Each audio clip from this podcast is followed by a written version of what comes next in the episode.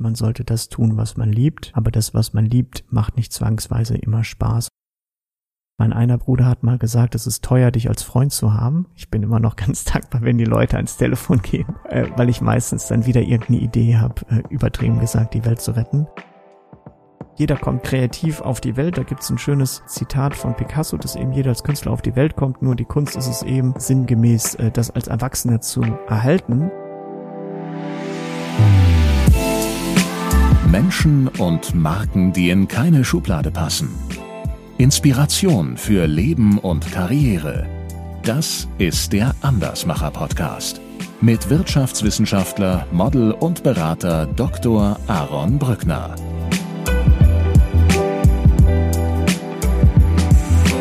Nikolai, herzlich willkommen im Andersmacher Podcast. Hallo Aaron, grüß dich. Ich habe auf deinem Instagram-Profil Folgendes gelesen über dich. Also du hast so ein paar Stichwörter ganz am Anfang drin, so ein paar Schlagwörter, die dich und deine äh, beruflichen Bausteine umschreiben oder dein Leben umschreiben. Ich lese mal vor. Reef Tank Owner. Reef Tank Owner, äh, Aquarium, wenn ich es genau. richtig verstehe. Genau, das musste ich sogar nachgucken. Ich kannte das, äh, bin offensichtlich kein Aquariumbesitzer. Zweitens Musician. Drittens Traveler. Viertens Book Author. Dann Photographer und Entrepreneur. Und jedes dieser Schlagwörter, Reef Tank Owner, Musician, Book Author und so weiter und so fort, hat jeweils danach so ein Emoji. Mhm. Und hinter dem Entrepreneur ist das Emoji, ist dieser Affe, der sich die Ohren zuhält. Bezeichnend, warum, oder? Warum, ja, aber warum ist das bezeichnend? Beim Entrepreneur. Ja, ganz spannend, dass du das ansprichst, weil ich immer wieder überlegt habe, ähm, ob ich die Zeilen einfach lösche tatsächlich und ähm, da erwischt du mich auf kaltem Fuß. Äh, irgendwie ist es insofern bezeichnend, dass Entrepreneur oder diese ganze Unternehmerschaft äh, ja eine ganz spannende Geschichte ist und äh, manchmal vielleicht auch zum Haare raufen oder Ohren zu halten. Vielleicht war es das, was ich damit sagen wollte. Ja, die Momente, äh, die gibt's, äh, die gibt's sicherlich. Äh, wir wollen ja mal heute den Versuch unternehmen und dich kennenlernen herausfinden, was hat es damit so auf sich? Aquarium, Traveln, Musik, Fotografie. Wir schauen mal. Wir werden mit Sicherheit nicht im Anbetracht der Zeit über alles im Detail sprechen können. Aber das Ziel ist es heute, den Nikolai kennenzulernen. Und um damit zu starten, starten wir wie immer mit dem Steckbrief. Dein Name? Nikolai Müller. Dein Alter? 41. Deine Heimat? Geboren in Kevlar, mittlerweile aber wohnhaft in Strahlen am schönen Niederrhein. Deine Geschwister? Zwei Schwestern, Shari und Sue, und zwei Brüder, Dominik und Mischa, alle älter. Dein Vorbild? Gibt es tatsächlich gar nicht so richtig für mich. Ähm, beziehungsweise umgekehrt vielleicht ganz viele in verschiedenen Disziplinen. Sicherlich meine Eltern, wie die geschafft haben, über viele Jahre oder auch noch immer die Familie zusammenzuhalten, Werte zu vermitteln, aber auch solche Unternehmerpersönlichkeiten wie Elon Musk, der für mich ein unglaublicher Visionär ist, ohne ihn aber zu kennen, weiß ich nicht, ob wir zwingend die gleichen Wertevorstellungen teilen. Was haben denn deine Eltern und Elon Musk gemeinsam? Also ich, schwer zu sagen. Ich glaube, was äh, vielleicht in unterschiedlichen Ausprägungen, aber sicherlich das Thema Mut, was auch so einer meiner meiner Lieblingswerte ist. Und wenn ich daran denke, wir haben, haben ja ein Familienunternehmen und meine Mutter gerade vor, ist leider vor einigen Jahren verstorben, aber war, war doch mit dem, was sie umgesetzt hat, gerade was, was zum Beispiel unsere Kanzlei angeht, sehr, sehr mutig. Ein Konzept, wo viele uns immer fragend angeschaut haben und gesagt haben, was macht ihr denn da? Und ich glaube, das hat Elon Musk ja vielleicht auch bei der einen oder anderen Sache. Also das, vor, Vorreiter sein und, und sich nicht von, von seinem eigenen Weg äh, abbringen lassen. Das glaube ich schon, tatsächlich. Stellen wir uns vor, du sitzt abends an der obligatorischen Bar im Andersmacher Podcast mhm. und äh, auch wenn es gerade schwierig vorzustellen ist, dass wir an Bars sitzen abends und du würdest was bestellen, du würdest was trinken, was was wäre das? Ich bestelle immer sehr gern eine heiße Zitrone, die irgendwie nie auf der Karte steht, aber da doch immer irgendwie verfügbar ist. Ja, stimmt. Heiße Zitrone wird es mit Sicherheit immer geben, ne? Genau. Sehr lecker. Heiße Zitrone. Ich würde mich dazu gesellen mit einem Ingwer-Tee, der ist meistens auch heiß. Und äh, wir würden ins Gespräch kommen, Nikolai. Wir würden uns vielleicht über Elon Musk unterhalten und über sein letztes visionäres Bitcoin-Investment. Und ich würde dich mit Sicherheit dann irgendwann fragen, Mensch, Nikolai, ist ja hier ein nettes, nettes Miteinander bei Heißgetränken. Was machst du denn so beruflich? Dann würde ich wahrscheinlich antworten, dass ich Familienunternehmer bin und mich viel mit dem Thema Führung beschäftige.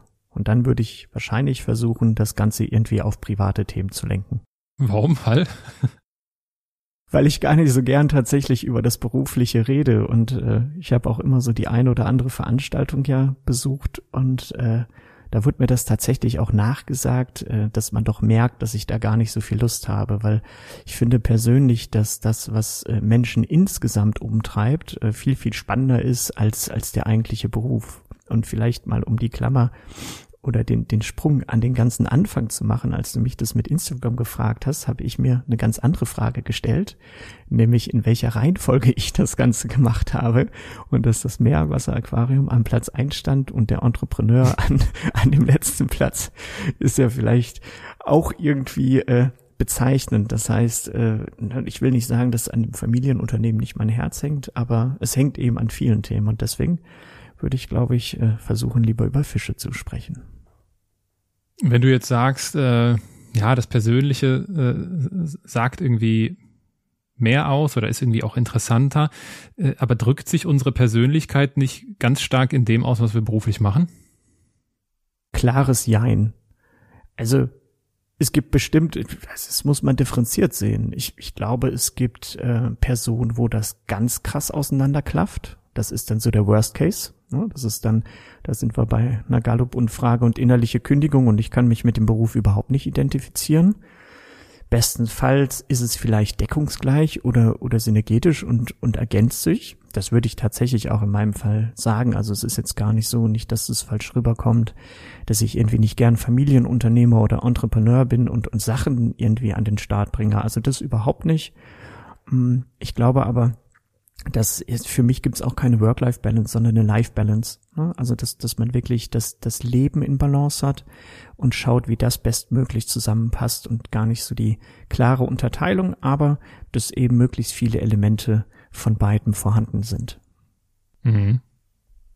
Ich sag dazu immer, ich wurde letztens, äh, ich wurde bei Ilya Greschkowitz auch schon äh, zu Gast hier gewesen im Andersmacher-Podcast vor kurzem eingeladen in den Podcast. Und wenn diese Folge erscheint, ist unser Gespräch vielleicht auch schon hier erschienen, weil ich werde es auch äh, im, im eigenen Podcast nochmal veröffentlichen. Und Ilya fragte mich, äh, wir sprachen auch darüber, und ich habe mir da so mittlerweile meine Definition zurechtgelegt, äh, quasi die, äh, wenn ich, wenn ich das, was ich bin, mit dem, was ich mache, in Einklang bringe, dann das ist für mich auch Karriere machen im Übrigen.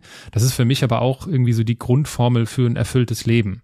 Weil ich glaube halt, ich bin halt da nicht der Meinung, dass hier irgendwie Work und Life irgendwie in Balance gebracht werden muss, sondern äh, da, weil das ist, klingt immer so nach Kompensation. Ne? Ich habe einen scheiß Job Absolut. und jetzt muss ich ganz viel ja. crazy Hobbys haben.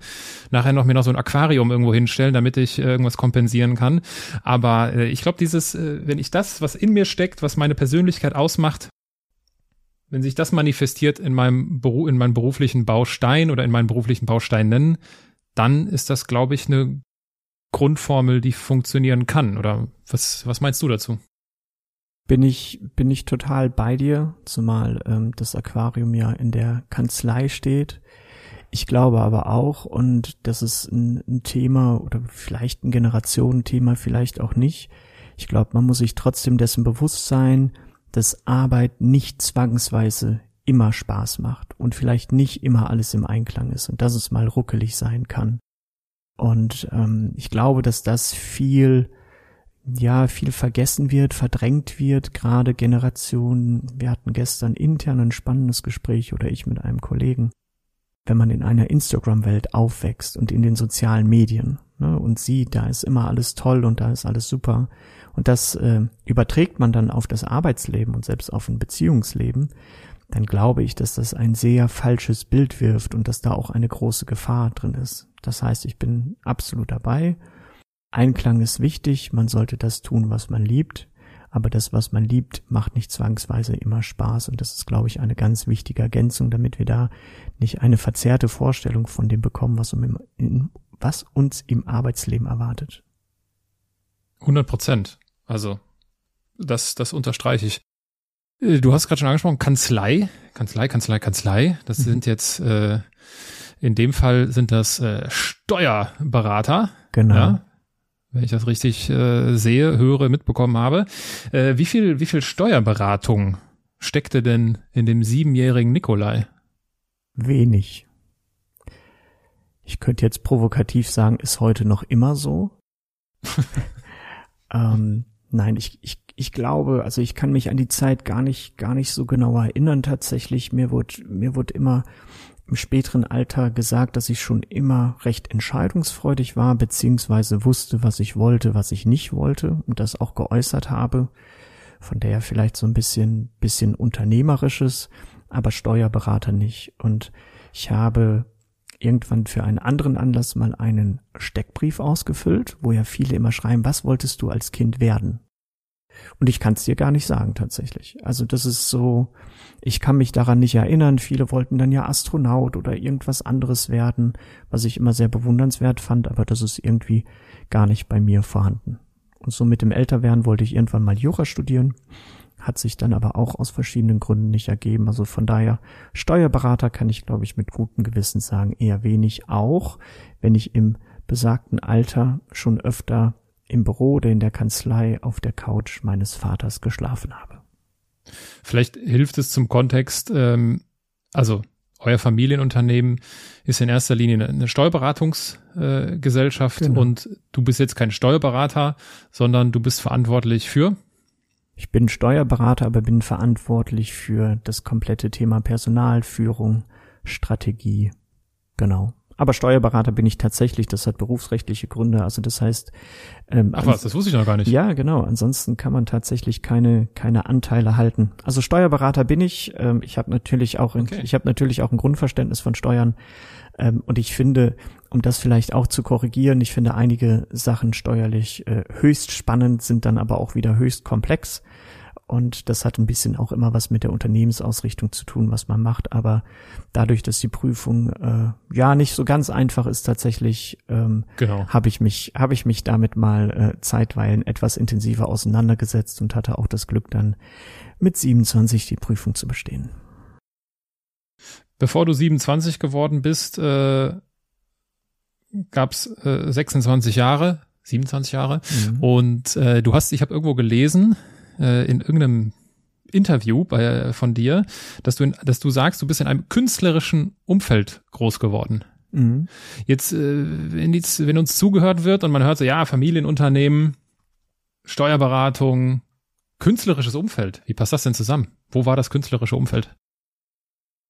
Gemeinhin, was man so äh, für eine Idee hat, wenn man das Wort Steuerberater gehört, hört, könnte man ja auf die Idee kommen, dass es gar nicht zusammenpasst. Wenn man aber unsere Kanzlei kennt und es ist wirklich schwer zu beschreiben, dann sehen wir aus eher wie eine Werbeagentur als, als wie alles andere. Also wirklich, wirklich knallebunt mit einem groß, großen Garten vor der Tür.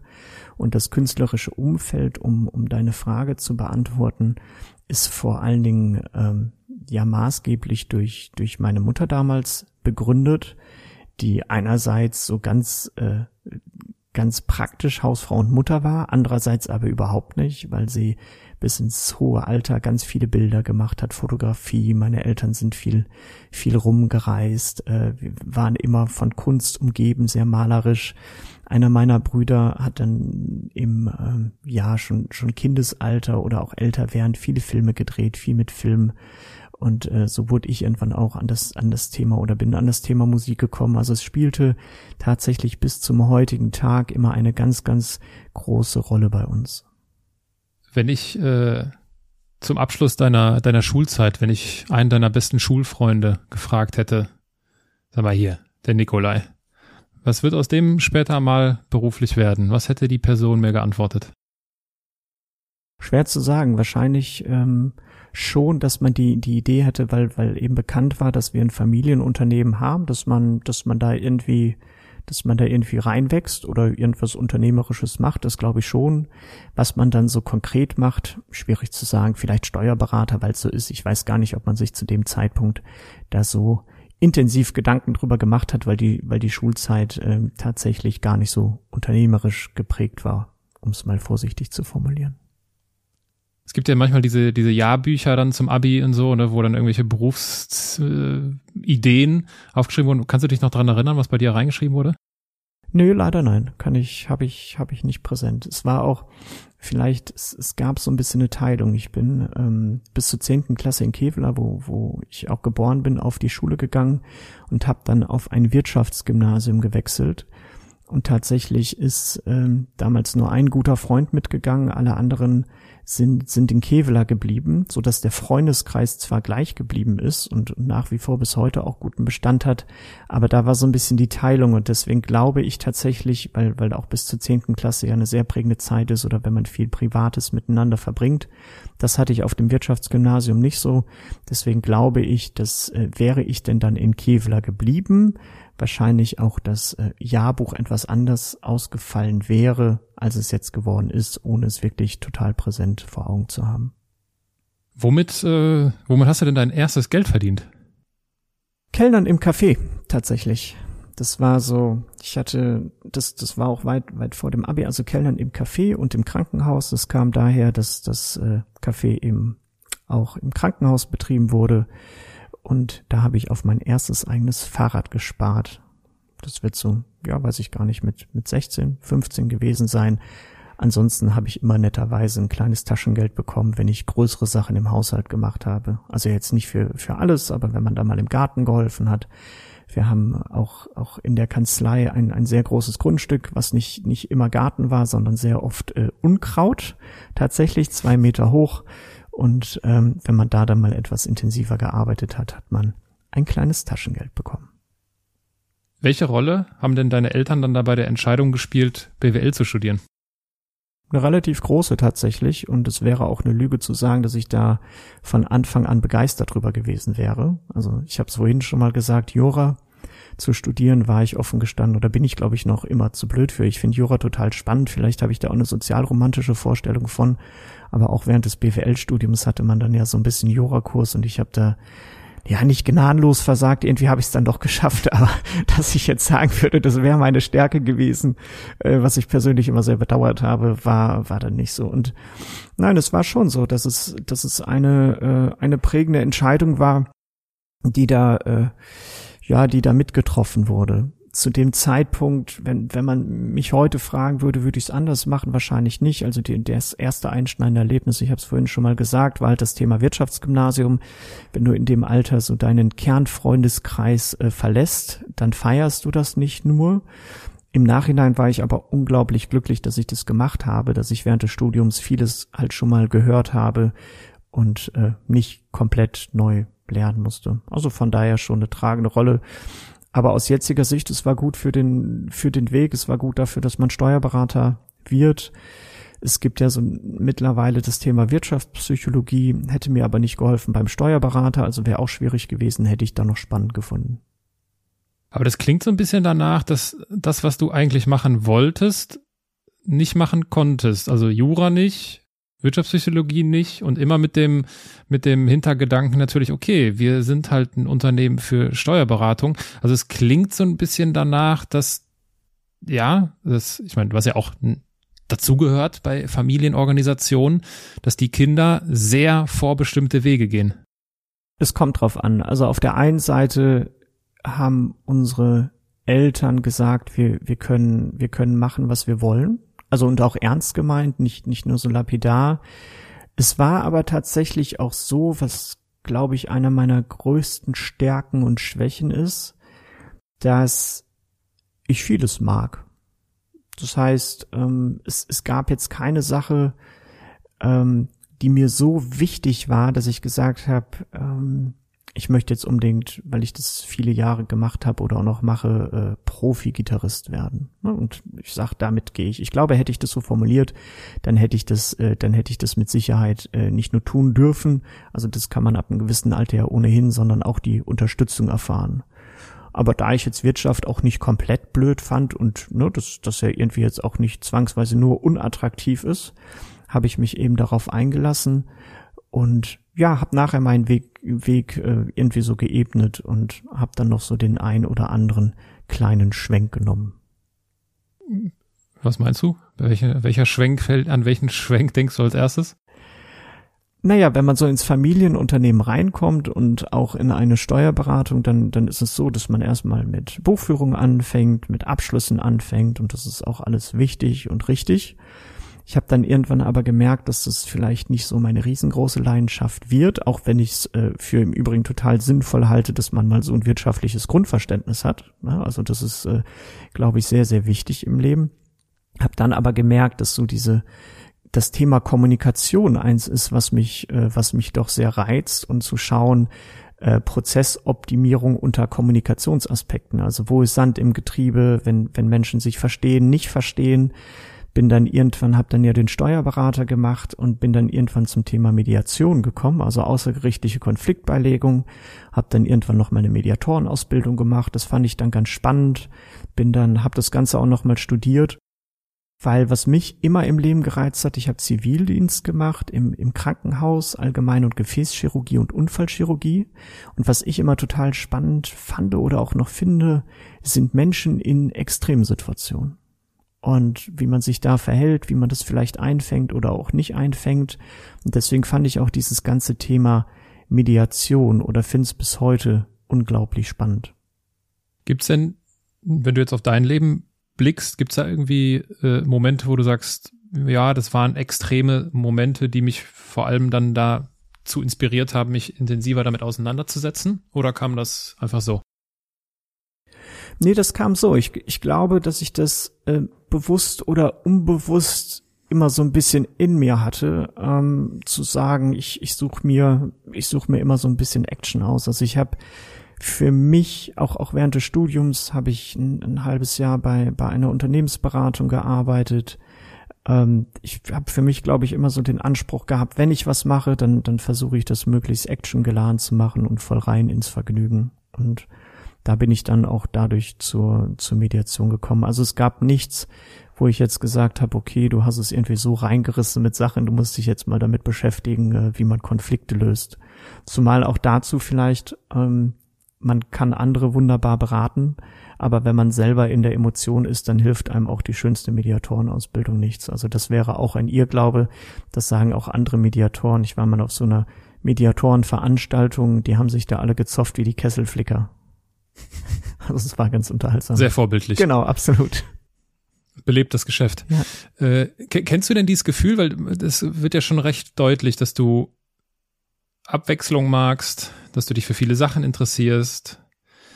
Kennst du dieses Gefühl, so äh, alles, alles so ein bisschen, aber nichts richtig, irgendwie so kein Fisch, kein Fleisch, irgendwie, ich weiß irgendwie nicht so richtig, was ich so will und damit hadere ich? Es wird besser. Mit dem, ich, ich würde es vielleicht anders formulieren, nicht mit dem, ich weiß nicht, was ich will, sondern, oh, da ist ein Eichhörnchen, das finde ich jetzt aber auch spannend. Ähm, mhm. Ich glaube, das, das ist ein Unterschied vom, vom Ansatz her. Es gab aber eine Zeit, und ich habe mich da selber so ein bisschen äh, diszipliniert, wo ich erstmal gesagt habe, wobei ehrlicherweise ich das gerade auch wieder reinreiße, äh, keine neuen Bücher, keine neuen Firmen. Wir haben ja ein paar Firmen, nicht nur die Steuerberatung, aber das ist dann irgendwie doch, doch in mir. Aber das, was du sagst, ist auch ein ganz wichtiger Lernprozess bei mir gewesen und ich muss mich da immer noch disziplinieren man muss halt schauen, dass das Kerngeschäft ist nun mal die Steuerberatung. Ich habe Mitverantwortung für 60 Mitarbeiterinnen, Mitarbeiter. Und wenn man ständig irgendwas Neues macht und genau was du sagst, äh, irgendwie nicht, nicht ganz falsch, aber auch nicht richtig, so halbherzig, muss man natürlich schauen, dass man so dieses äh, Mutterschiff nicht in Gefahr bringt und äh, indem man nachher alles anderes macht. Und da ist es schon so, dass es für mich der Prozess war, dass ich mich jedes Mal, wenn ich was Neues mache, was Neues mache, schon hinterfrage, zahlt es jetzt wirklich auf das Thema Marke ein? Ist es dir jetzt wirklich so wichtig, dass du dafür andere Sachen in Gefahr bringst? Oder ist es einfach nur wieder eine Sache, die du, die du spannend findest? Ich glaube aber, wie gesagt, dass ich da auf einem guten Weg der Besserung bin, äh, mich da zu disziplinieren, aber die Gefahr ist auf jeden Fall da. Aber eben aus einer Begeisterungsfähigkeit heraus. Also ich möchte, wie gesagt, gar nicht sagen, ich weiß nicht, wo ich hin möchte im Leben, sondern ich finde einfach so unglaublich viele Sachen spannend. Ja, viele Menschen finden Familienunternehmen spannend. Äh, sind Familienunternehmen die besseren Unternehmen? In Abgleichung zu Konzernen würde ich mich immer für ein Familienunternehmen entscheiden. Auf jeden Fall. Ich bin sehr überzeugter und ich bin glücklicher Familienunternehmer. Ich, ich bin auch im, im Verband der, der Familienunternehmer, weil ich glaube, ohne dass man Kapitalmarkt getrieben ist, viel langfristiger auch denken kann, dass man mehr Nähe zu Mitarbeitern hat. Von daher glaube ich schon, dass Familienunternehmen sehr, sehr wichtig sind, das Rückgrat der deutschen Wirtschaft am Ende des Tages, warum ich gerade auch mal eine Sekunde nachgedacht habe. Wenn ich mich entscheiden müsste, ja oder nein, würde ich immer hundertprozentig ja sagen. Es gibt aber in allen Gesellschaftsformen und Konstrukten nettere und weniger nettere Menschen. Aber im Grunde bin ich sehr, sehr glücklich, dass ich in einem Familienunternehmen arbeiten darf. Du hattest es eben schon erwähnt und ich kann das ja aus eigener Erfahrung ähm, bestätigen. Bei euch ist es sehr bunt. Also es ist wirklich so, so muss man sich das vorstellen, an, an alle die, die uns zuhören. Äh, man kommt an bei euch und also mit Steuerberatung hat das ganz wenig zu tun. Also vom Außen das ist natürlich eine sehr oberflächliche Beobachtung nur, ähm, weil ich ich habe einfach nur bunt in Erinnerung. Mhm. Ich könnte dir noch nicht mal aufzählen, ich könnte dir noch nicht mal irgendwelche Farben und was auch, aber es ist einfach nur bunt, bunt und äh, viel Kunst und ich glaube auch Skulpturen und so. Ne? Mhm. Also da kommen sehr viele Eindrücke. Sind denn äh, sind denn bunte Unternehmen die besseren Unternehmen? Die Frage ist so ein bisschen, wie man bunt definiert, also vielleicht bunt im Kopf. Ähm, ich glaube, was ganz wichtig ist, das ist ja, das ist ja so eine Haltung, dass man, dass man flexibel ist, dass man Demut hat, dass man sich selbst nicht so wichtig und so ernst nimmt und so harte Arbeit kann auch Spaß machen. Ich glaube von daher, dass das, also dass sich das bei uns klar in der Farbe manifestiert. Das ist so und ich, ich weiß auch, dass das erstmal im ersten Moment farbgewaltig ist. Ich kann versichern, äh, mein Elternhaus sieht noch bunter aus, deswegen wird man so im Laufe der Zeit desensibilisiert, was das, was das angeht. Aber ich glaube, wie gesagt, das ist so ein bisschen eine Einstellungsfrage. Wenn man, wenn man ähm, vielleicht jetzt umgekehrt ein ganz, ganz weißes, cleanes Unternehmen hat, dann kann man auch ein wahnsinnig tolles Unternehmen sein, wenn man eben die Flexibilität hat. Ich möchte vielleicht ein anderes Beispiel nennen. Ich komme ja aus dem beschaulichen oder ich wohne im beschaulichen Strahlen was sehr, sehr ländlich ist, vielleicht so zur geografischen Einordnung 35 Minuten von Düsseldorf entfernt, ähm, würde mich aber nicht als klassisches Landei bezeichnen. Das heißt, von meiner Einstellung her halte ich mich für sehr weltoffen. Deswegen, um auf Instagram das nochmal äh, zu beziehen, deswegen der Traveler, dass man viel unterwegs ist. Und als Städter die sich oft ja auch als sehr äh, weltoffen bezeichnen, gibt es viele, die vielleicht einfach nur weltoffen ihre zwei äh, Clubs und drei Restaurants besuchen. Ne? Und das ist vielleicht hm. so ähnlich wie mit dem Bund, dass man sagt, ähm, das kann so sein, ähm, also es zeigt was und ich halte es nicht für schädlich, weil ansonsten würden wir nicht immer bunter werden. Aber es ist vor allen Dingen eine Einstellungssache. Und ich glaube, was auch ganz wichtig ist, dass man eine oder ein Unternehmen schafft, was selber zu einem passt. Also es wäre, glaube ich, nicht authentisch, wenn wir jetzt sagen würden, wir haben gesehen, Google oder andere, ne, das ist vielleicht so das bekannteste, sind auch bunt. Deswegen müssen wir jetzt bunt sein, auch wenn wir das selber vielleicht total dämlich finden würden. Aber dadurch, dass das unser aller äh, Familien-DNA ist, ne, dass man quasi auch empirisch per Lebenszeit und Elternhaus beweisen kann, ist es dann wieder authentisch und ich glaube, dann passt es auch wieder. Genau wenn das jemand nicht hat oder zum Beispiel mein eigenes Wohnhaus ist gar nicht so bunt. Ne? Das ist relativ weiß und hat ein paar Farbkleckse. Das eine schließt das andere eben nicht aus. Du hast eben davon erzählt, dass du auch im Familienunternehmerverband bist.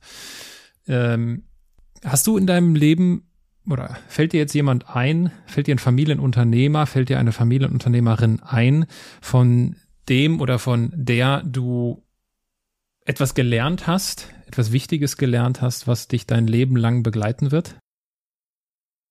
Ich glaube, dass das geht wieder so ein bisschen Richtung Richtung Vorbilder, ohne ein Beispiel konkret gerade gerade im Kopf zu haben, gibt es ganz viele inspirierende Persönlichkeiten und ich, ich glaube auch, wenn man wenn man mit vielen Person spricht, es, es fängt ja irgendwie bei der Aura an. Ich kann das gar nicht so beschreiben, ne? dass man, dass man sieht, Mensch, da steht was dahinter und das bedarf gar nicht vieler Worte, sondern das sind ja Menschen, die in den, in den Raum kommen und ja, den Raum füllen. Und da höre ich dann unglaublich, glaublich gerne zu. Mir fällt jetzt spontan, das war letztes Jahr, habe ich mich mal länger mit dem äh, Florian Langenscheid unterhalten. Und das fand ich total inspirierend. Und dann bin ich auch jemand, der dann eher gerne, gerne zuhört, als, als viel erzählt. Und ähm, ohne dass ich jetzt sage, das ist der eine Punkt, der, der mich da irgendwie total geflasht hat, ähm, denke ich mir dann immer, es gibt schon coole Leute. Aber das ist weiblich wie männlich. Also da gibt's äh, ganz, ganz viele, die, die ein Vorbild äh, sind, sicherlich, ja. Gibt's denn also wir hatten ja anfangs die Situation, dass wir in der Bar sitzen, auch wenn wir jetzt aktuell weniger fremde Leute kennenlernen oder zumindest nicht in dieser Intensität, wie es vor Corona der Fall war, äh, wirst du ja viele solcher Situationen erleben, dass dich Menschen auch außerhalb von familienunternehmerischem Kontext kennenlernen und du dann sagst, ja, ich bin hier Familienunternehmer. Gibt es denn gibt's ein Vorurteil gegenüber Familienunternehmen, was dir besonders häufig begegnet? Nein, tut tut's nicht, hat aber vielleicht auch was damit zu tun, was was man für eine Art von Veranstaltung hat. Ich glaube aber und und das, was du beschreibst, ähm, wenn man, also ich war auf verschiedenen Veranstaltungen, wo ich glaube, der letzte wenn ich, wenn ich dahin gehe, darauf kommen würde, dass ich irgendwie Familienunternehmer, Steuerberater oder sonst was wäre. Ne, in der Regel, also wenn ich mich zum Sakko durchringe, wobei ich also auch Anzüge total gut finde im Übrigen, das soll das gar nicht heißen, ne? aber wenn ich einen Sakko habe in eine, in eine Stretchhose und ich, ich liebe knallbunte Sneakers und bunte Uhren ne, dann ähm, glaube ich, laufe ich erstmal gar nicht Gefahr, irgendwie das, das Gespräch so anzufangen. Und das, was ich vorhin schon sagte, ich, ich, ich habe nicht unbedingt Familienunternehmer auf der Stirn stehen, sondern ich winde mich da tatsächlich mhm. immer so ein bisschen rum. Und das könnte vielleicht auch ein Grund sein, warum man, warum man keine Vorurteile hat. Und ich bin auch jemand, der Menschen immer der Menschen wegen kennenlernt. Und das, was ich dir vorhin schon gesagt habe, mich interessiert der Beruf äh, nicht nicht im ersten Schritt. Also es, natürlich sagt sagt das auch über über ein was aus, was was man macht, aber ich versuche tatsächlich das irgendwie immer ja oder irgendwie immer anders die Kurve zu kriegen. Von daher glaube ich, dass ich gar nicht äh, ja Gefahr laufe oder so dafür empfänglich werde zu sagen, so das ist jetzt aber so. Ja. Was wohl ist vielleicht, äh, das fällt mir so gerade spontan ein. Steuerberater haben viele Vorurteile. Und damit meine ich jetzt gar nicht das vielleicht vermeintlich spießige, sondern wenn ich das mal so ganz platt sagen darf, äh, dass einem 24-7 die Sonne aus dem Arsch scheint und man Mittwochmittags äh, frei macht, um die Geldscheine zu zählen. Ich muss das mal so sagen.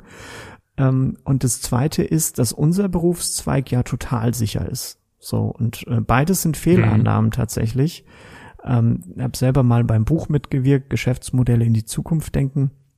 Und Steuerberater wird zu 50 Prozent in, in absehbarer Zeit halt halt nicht mehr geben. Und auch das ist ein, ein Berufsfeld. Ich möchte mich gar nicht äh, gar nicht beklagen. Uns uns geht's gut und das soll auch nicht missverstanden werden.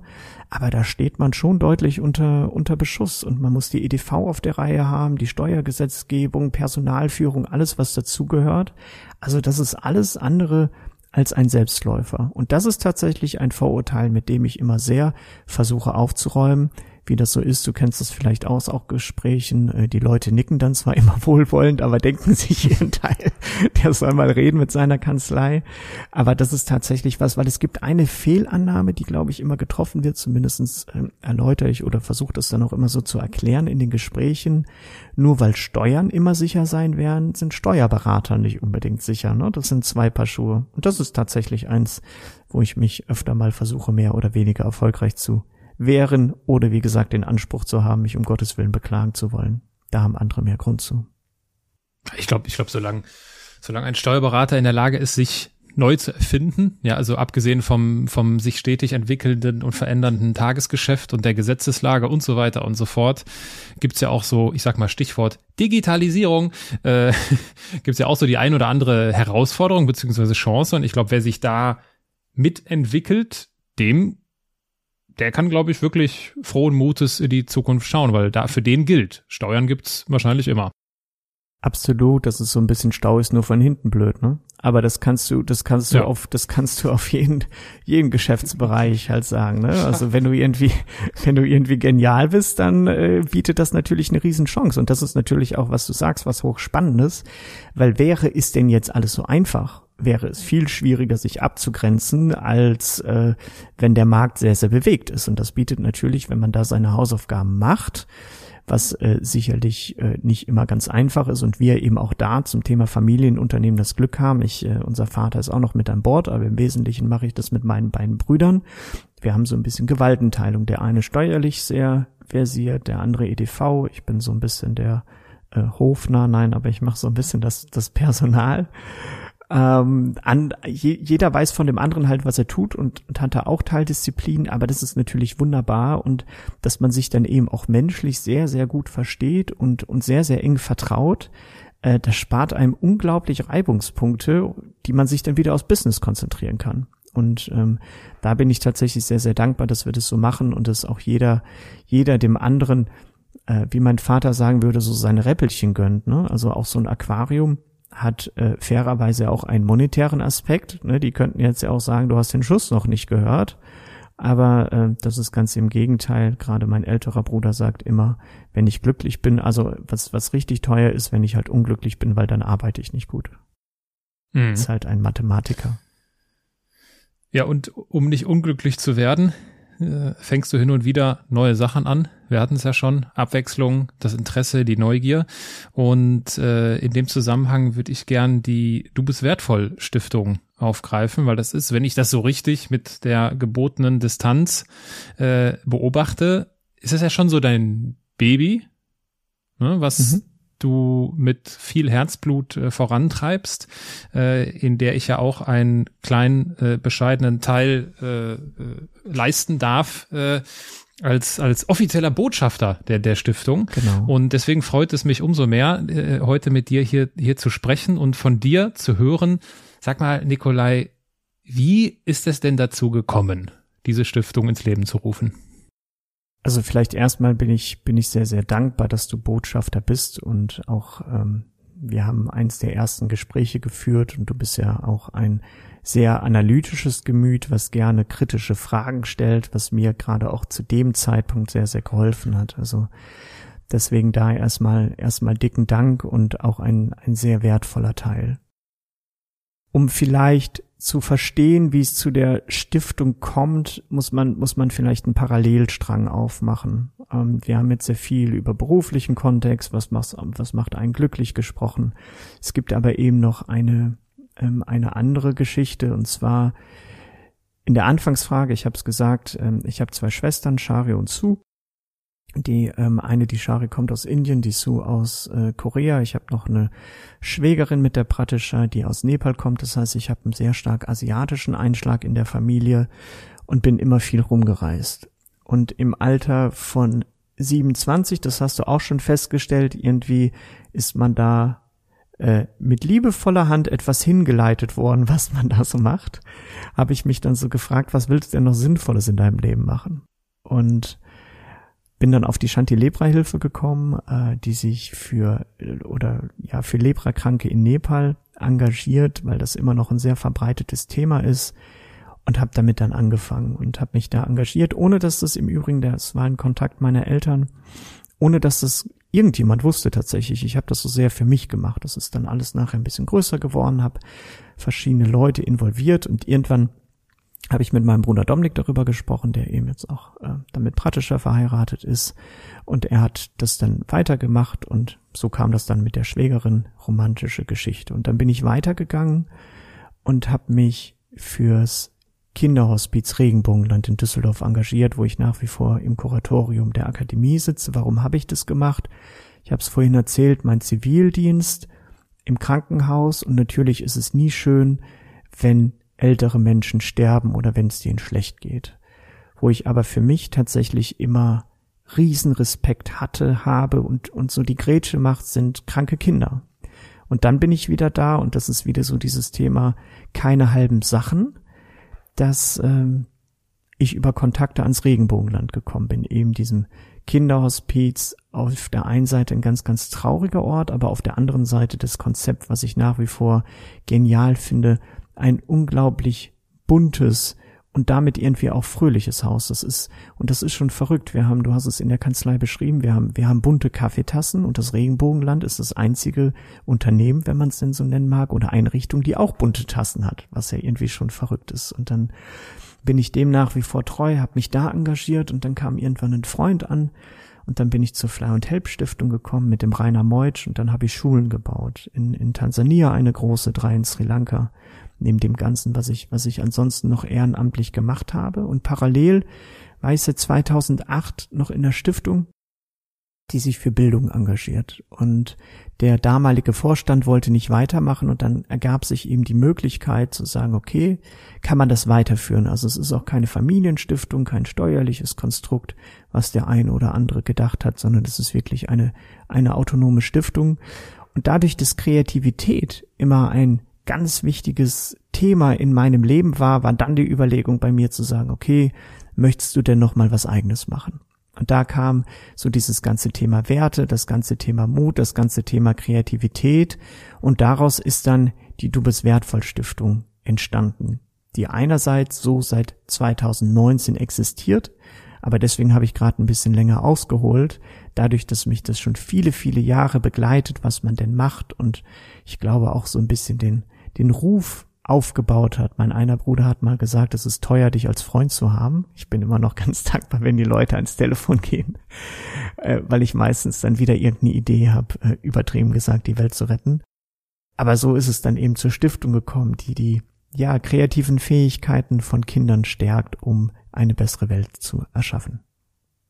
Nur der Vollständigkeit halber, weil du Rainer Meutsch ansprichst, der äh, die ein oder andere Schule gebaut hat. Äh, Podcast Folge 17, wenn ich äh, es richtig in Erinnerung habe.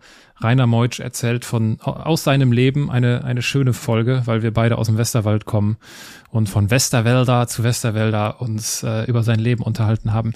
Ähm, was ist denn was ist denn das Ziel? Also woran erkennst du, woran erkennst du, dass die Stiftung erfolgreich unterwegs ist? Eine gute Frage, die du mir auch ganz am Anfang gestellt hast. Das wundert mich jetzt nicht, dass genau. ich die genau. Frage auch gestellt habe. Komisch. ja, es ist es ist äh, gar nicht so einfach zu beantworten, weil äh, wir wir haben da mittlerweile auch eine wissenschaftliche Ausarbeitung, inwieweit ist Kreativität übermessbar, was gibt es, wo möchte man hin, wo möchte man nicht hin. Ich glaube, eine eine Zahl, die man sagen sagen kann, ist ähm, mit wie vielen Kindern hat man kreative Workshops als Impulsgeber gemacht. Das ist so eine Zahl, mit der wir gerade mal angefangen haben, wo wir sagen, okay, äh, wir wollen möglichst viele, viele Kinder erreichen und je mehr wir erreichen, desto besser ist das, vorausgesetzt die Qualität der Projekte. Aber das ist natürlich der Anspruch, den wir haben, ähm, ist gegeben. So, das ist, das ist sicherlich das eine. Das zweite, wenn man, wenn man sich was wünschen darf, ist vielleicht dass man sagt, am, am Ende des Tages bekommt Kreativität, fangen wir mal erstmal in Deutschland an, den Stellenwert, den es verdient. Weil du hast es vorhin bei den Steuerberatern gesagt, ohne dass vielleicht jeder so eine ganz konkrete Vorstellung davon hat, was es eigentlich bedeutet. Digitalisierung hat irgendwie schon mal jeder gehört. Ne, also das ist irgendwie ganz wichtig, da wird sich alles verändern. Wieso genau weiß zwar auch keiner, aber Digitalisierung, wir müssen jetzt erstmal alles digitalisieren. Bei Kreativität ist es überhaupt nicht so. Ähm, Kreativität, das sind vielleicht noch irgendwie so die, die langhaarigen Männer, Frauen in Berlin am See, ne, die zu Musik irgendwas konsumieren. Ich arbeite jetzt mal sehr in Stereotypen und, und, und die malen irgendwas oder, oder sitzen da, ne, dass das irgendwie auch einen professionellen Zusammenhang sein kann und äh, kein Luxusproblem ist. Es gibt da viele Studien drüber, eine, eine aus Davos, dass Kreativität eins der Top 3 Skills der Zukunft sein werden. Jack Ma, der ein Interview darüber gegeben hat, ganz, ganz viele. Also Kreativität ähnlich wie Werte mal aus dieser esoterischen Ecke rauszubekommen und zu sagen, das ist eine Notwendigkeit, die wir haben, die wir brauchen, die wir entwickeln müssen, beziehungsweise nicht unbedingt entwickeln müssen, sondern nicht abtrainieren dürfen. Also das ist so, dass jeder kommt kreativ auf die Welt. Da gibt's ein schönes äh, Zitat von Picasso, dass eben jeder als Künstler auf die Welt kommt, nur die Kunst ist es eben sinngemäß, äh, das als Erwachsener zu erhalten. Daran müssen, daran müssen wir arbeiten. Und wenn wir das zumindest mal ein Stückchen näher bringen und zu sagen, nee, es ist nicht die Digitalisierung, es ist die Kreativität, die wir brauchen und Leuten auch das Selbstbewusstsein zu geben und mal zu definieren, äh, was ist denn kreativ und was ist nicht kreativ, weil viele denken dann, wenn ich jetzt nicht irgendwie der, der zweite Picasso oder der zweite Thomas Edison werde, ich bin doch nicht kreativ. Und je mehr man diesen Normierungsprozess im Leben durchläuft, nach der Schule, nach, nach allem, was da so kommt, Leute, die, die, die hochgradig kreativ sind im Sinne, dass die neue, neue Ideen verwirklichen, etwas schaffen, die aber dann immer gesagt bekommen, nee, das ist doch nicht so und wenn ich nicht malen kann, dann, dann bin ich nicht kreativ. Und wenn wir darauf hinwirken können, dass das zumindestens ein, ein Stück weit besser wird und man sagt, und das sieht man jetzt ja auch gerade, ich versuche das Wort Krise ja zu vermeiden in dem Podcast, aber wenn man da sieht, wenn in Deutschland Kreativität den Stellenwert bekommt, das ganze Thema Kunst und Kultur, dann sind wir, glaube ich, alle ein Stückchen weiter und vor allen Dingen auch für die Zukunft deutlich besser aufgestellt. Ja, und konkret sieht das so aus, dass ihr mehrere wie soll ich das nennen? Sind also mehrere Aktivitäten genau, Stiftung äh, vorantreibt in der Stiftung. Mhm. Genau, und unterschiedliche äh, Projekte initiiert. Genau. Ähm, welches, auf welche dieser Initiativen, auf welches Projekt, auch wenn es eine jetzt für dich wahrscheinlich eher eine, eine böse Frage ist, weil es immer unangenehm ist, sich da so festzulegen. Ich stelle die Frage trotzdem. Äh, auf welches äh, dieser Projekte, auf welche dieser Initiativen bist du denn bislang, wenn du so seit Gründung, seit Start zurückblickst, am stolzesten? Am stolzesten bin ich darauf, dass wie auch du viele Leute die Idee mittragen und gut finden und mich unglaublich unterstützen. Ich glaube, das muss man wirklich als Gesamtnetzwerk sehen. Wir haben mittlerweile 41 Stiftungspartner, unter anderem eben Botschafter, Unterstützer. Wir haben ein Kernteam. Ähm, wir haben offizielle Partner.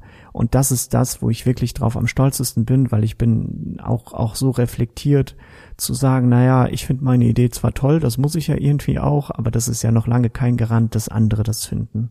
Und wirklich dieses Zusammenspiel, dass Leute sagen, hey, das finde ich gut und das mache ich, ähm, das ist, glaube ich, das, wo ich mit gutem Gewissen sagen kann, das ist das eine, was es, was es ist. Und wir haben, was, was du meintest mit den Projekten, wir haben vier Stiftungssäulen definiert. Das ist einmal dann doch das naheliegendste, das Thema Kunst. Dann haben wir das Thema Ernährung, der Umgang mit Lebensmitteln, aber auch wie hört man selber auf seinen Körper, wie kann man sich mit einfachen Mitteln kreativ zum Beispiel eine Frühstücksbowl machen. Ähm, das Thema Musik, was mein persönliches Herzensthema ist. Vielleicht kann ich es dann auch so beantworten, weil ich sage, das ist das, ne, was so ein bisschen meine DNA ist. Und das vierte Thema, das Thema Persönlichkeit, dass man eben seine Persönlichkeit so entwickelt, dass man auch noch nach dem versuchten Normierungsprozess sagt, hey, ich bin kreativ und ich möchte was bewegen. Und das alles unter dem Motto, du bist nie zu klein, um großartig zu sein, richtig? Genau. Ja. Das fand ich äh, als wir uns das erstmal darüber unterhalten haben, einfach schön. Du bist nie zu klein, äh, um großartig zu sein. Ähm, äh, Nikolai, wenn man, wenn wir, wenn ich, äh, als ich Botschafter geworden bin, musste ich einen Fragebogen ausfüllen mit schönen Fragen. Und äh, wen das interessiert, der kann natürlich gerne mal auf die Webseite, die ich auch in den Show Notes verlinke, gehen. Äh, du bist wertvoll, du, du minus, nee, du bist wertvoll Stiftung googeln und dann findet man den Link. So, Absolut. wir machen es einfach. genau. Und ähm, äh, und ich werde jetzt nicht darauf eingehen, welche Antworten ich da äh, gegeben habe. Das mache ich vielleicht ein andermal. Äh, aber du hast auf eine Frage, wo ich auch Spaß dran hatte, sie zu beantworten. Äh, die Frage war, welche übernatürlichen Kräfte hättest du gern, unbegrenzt durch Raum und Zeit reisen zu können? Hast du gesagt. Ja, äh, dann lass uns doch mal darüber reden. Wohin würde die Reise gehen? Habe ich mich schon wieder weit aus dem Fenster gelehnt. ich, ich finde die Fragen tatsächlich, auch wenn wir sie uns irgendwie ausgedacht haben, gar nicht, gar nicht so einfach zu beantworten, was, was, was Raum und Zeit angeht, wenn man es, äh, da gibt es bestimmt auch physikalisch bessere Begründungen, aber was ich zumindestens damit sagen wollte, ich, ich finde Epochen total spannend, ich finde Geografie total spannend, das heißt wirklich zu schauen, ich bin, bin jemand, der Perspektivwechsel unglaublich mag und, und zu schauen, äh, wie war es in der Vergangenheit, wie ist es vielleicht in der Zukunft, aber möglichst, möglichst viel Erfahrung in, in kurzer Zeit sammeln zu können. Ich möchte es gar nicht zu groß aufhängen. Ich wollte mich irgendwann, da sind wir wieder bei neuen Projekten, irgendwann mal mehr mit dem Thema Universum beschäftigen, weil ich glaube, das ist auch noch ein ganz, ganz, ganz, ganz spannendes, um da mal zu schauen, was ist denn eine erweiterte Perspektive, weil ich glaube, oder habe so die Idee, die Idee, dass wir nicht so vermessen sein sollten, dass wir hier irgendwie alleine rumschwirren, wie das dann auch immer aussehen mag, und sich auf die Reise zu, zu begeben, das eben auch in einen geschichtlichen Kontext zu setzen. Das ist zumindestens das, ob es jetzt von der Terminologie richtig ist oder nicht, einmal dahingestellt, was ich damit sagen wollte. Ja, ich glaube, meine Antwort hatte irgendwas mit Tieren zu tun. Für die, die es interessiert, müssen sich das auf der Webseite raussuchen. Ähm, ganz spontan fällt mir aber dazu ein, wenn ich jetzt so geantwortet hätte wie du, unbegrenzt durch Raum und Zeit reisen zu können. Weißt du, was ich total spannend fände? Hau raus. Bei den Hochzeiten meiner Großeltern als Besucher anwesend zu sein.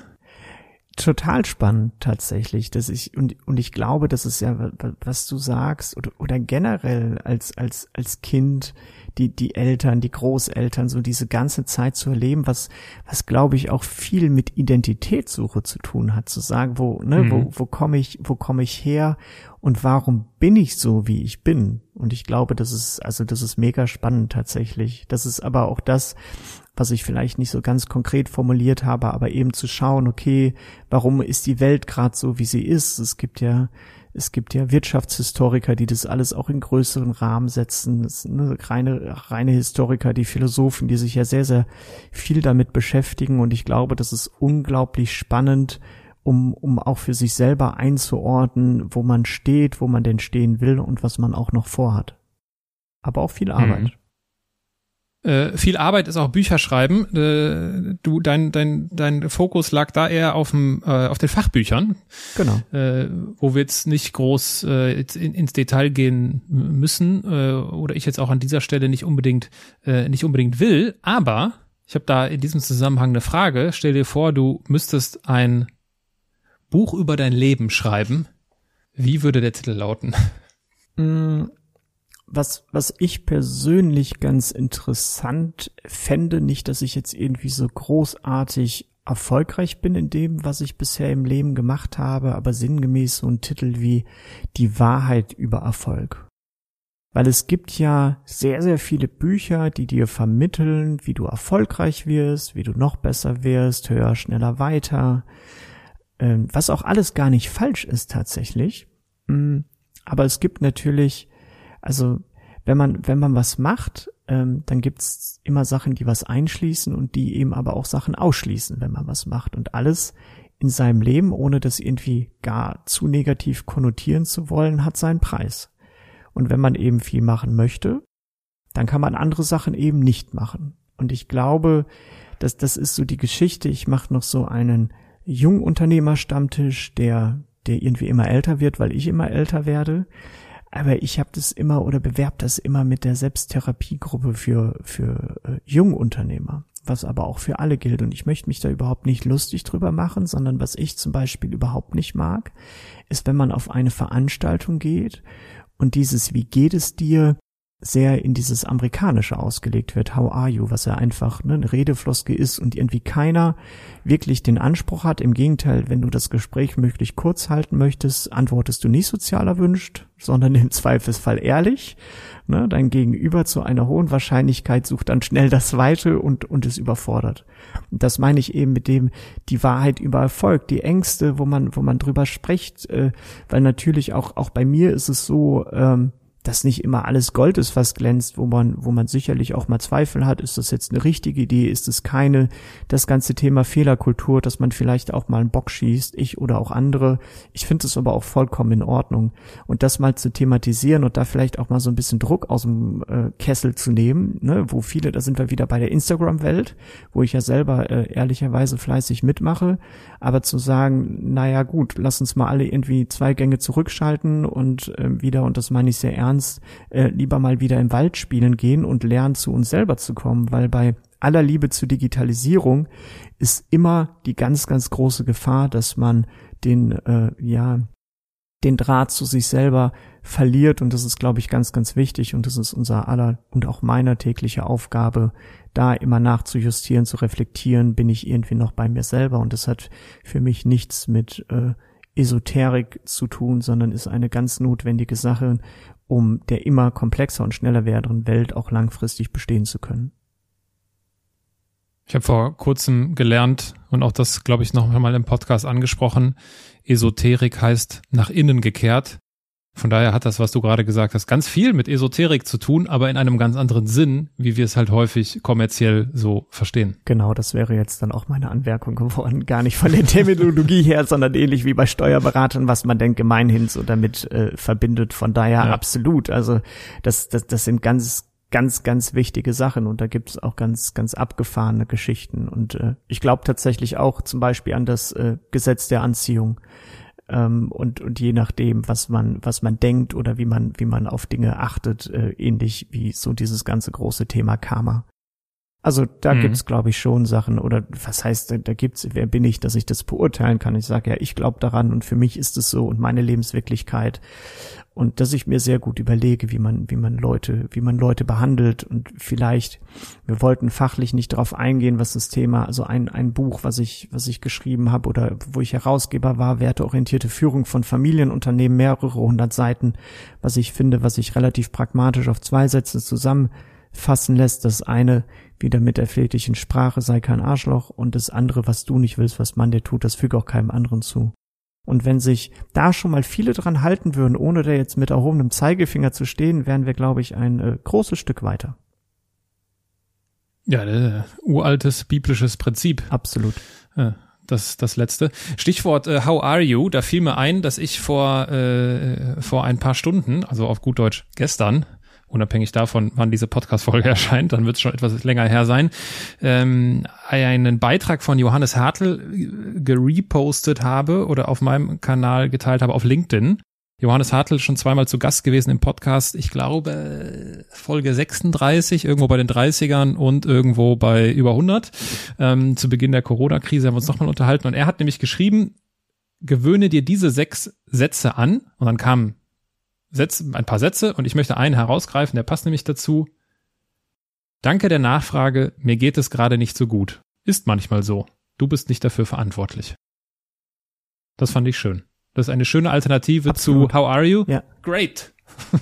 Ab, absolut, tatsächlich. Wobei, also ich, ich habe dann auch immer immer den Anspruch, ne, du bist nicht dafür verantwortlich. Also ich challenge, also wenn ich gut drauf bin, aber eben dann ja gerade auch nicht irgendwie, dann challenge ich, dann challenge ich manchmal Leute. Also ich habe ich hab das tatsächlich auch mal ausdiskutiert, ne, weil was mich daran so stört, ist gar nicht, dass ich jetzt von meinem Gegenüber erwarte, dass er eine Lösung ne, präsent hat. Was mich aber viel mehr stört, ist, dass wenn man sagt, mir geht es nicht gut, dass das so gefühlt mit einer gleich wirtschaftlichen Insolvenz zusammenhängt. Ne? Dass man sagt, oh, wenn es dem nicht gut geht und als Unternehmer, dann ist er kurz vorm Exodus. Mhm. Und dann kommt hinzu, selbst wenn es so wäre, bin ich noch immer kein schlechter Mensch.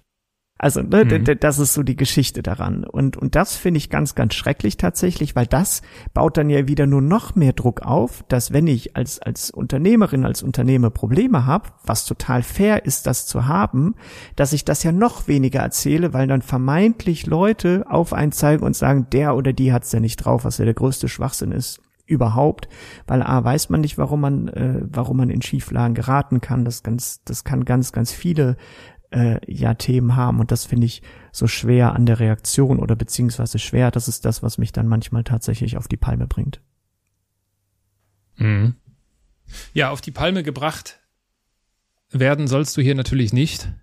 Und ich gehe davon aus, dass die letzte Rubrik dieses Podcasts das auch nicht tut. Das sind die Halbsätze, Nikolai. Und äh, du kennst das Spiel. Mhm. Ich gebe dir einen Satz vor, du beendest ihn spontan und kurz. Ja, ich versuche mein Bestes. Ganz in meinem Element bin ich, wenn ich Gespräche mit Menschen führe, die mich inspirieren. Karriere heißt für mich das zu tun, was ich liebe und jeden Tag ein bisschen besser zu werden. Ich bin ein Andersmacher, weil ich mir versuche, was mir auch meistens gelingt, immer selbst treu zu bleiben, auch wenn es mal stürmischer werden kann. Wenn ich jemandem den Andersmacher Award verleihen müsste, dann würde ich das wahrscheinlich an David Zimmer geben, der glücklicherweise oder netterweise auch Botschafter ist, der Gründer von Inexio, einem Unicorn in Deutschland. Ähm, genau, vor dem ich sehr großen Respekt habe und der, glaube ich, ganz viel anders gemacht hat. Im Übrigen auch dreimal auf dem Kilimanjaro war, dass das harmlose aber ist und äh, große Höhenangst hat. Also ich glaube, das ist jemand, der sich unglaublich viel challenged, auch ein spannendes Buch rausgebracht hat. Ja. Jetzt kann sich jeder, der den Andersmacher Podcast hört, kritisch hinterfragen. Habe ich von David Zimmer schon mal etwas gehört? Und wenn ihr diese Frage jetzt mit Nein beantwortet, dann hört ihr nicht sehr aufmerksam die Folgen, weil wenn diese Folge erscheint, ist die Folge mit David Zimmer schon erschienen. Und ich kann das nur unterstreichen. David hat definitiv einen Andersmacher Award verdient. Und äh, für, für, für alle die, die sich äh, für Steuern interessieren sollten, für die Themen, über die äh, Nikolai gesprochen hat, wie zum Beispiel auch die Du bist wertvoll Stiftung, äh, man findet dich, glaube ich, ganz gut auf LinkedIn. Alternativ bei Instagram. Äh, mal sehen, wie lang deine genau. äh, Profilbeschreibung noch so bleibt, wie sie jetzt ist. Und ähm, alles weitere findet man in der Online-Welt. Ich äh, möchte abschließend meine, äh, meine vier Learnings aus diesem Gespräch hier kundtun. Erstens, der Stau ist nur von hinten doof. Genau. Fand ich gut, den kannte ich noch nicht. Zweitens, jeder kommt als Künstler auf die Welt, aber die Kunst ist es, das, wie hast du es gesagt? Beizubehalten von Picasso, genau. Beizubehalten, aufrechtzuerhalten, ganz genau. Drittens, du bist nie zu klein, um großartig zu sein. Ja. Und viertens, Aquarien machen sich besonders schön in Büros. Absolut kann ich bestätigen. Nikolai, ich danke dir ganz herzlich für deine Zeit. Danke dir für die Einladung.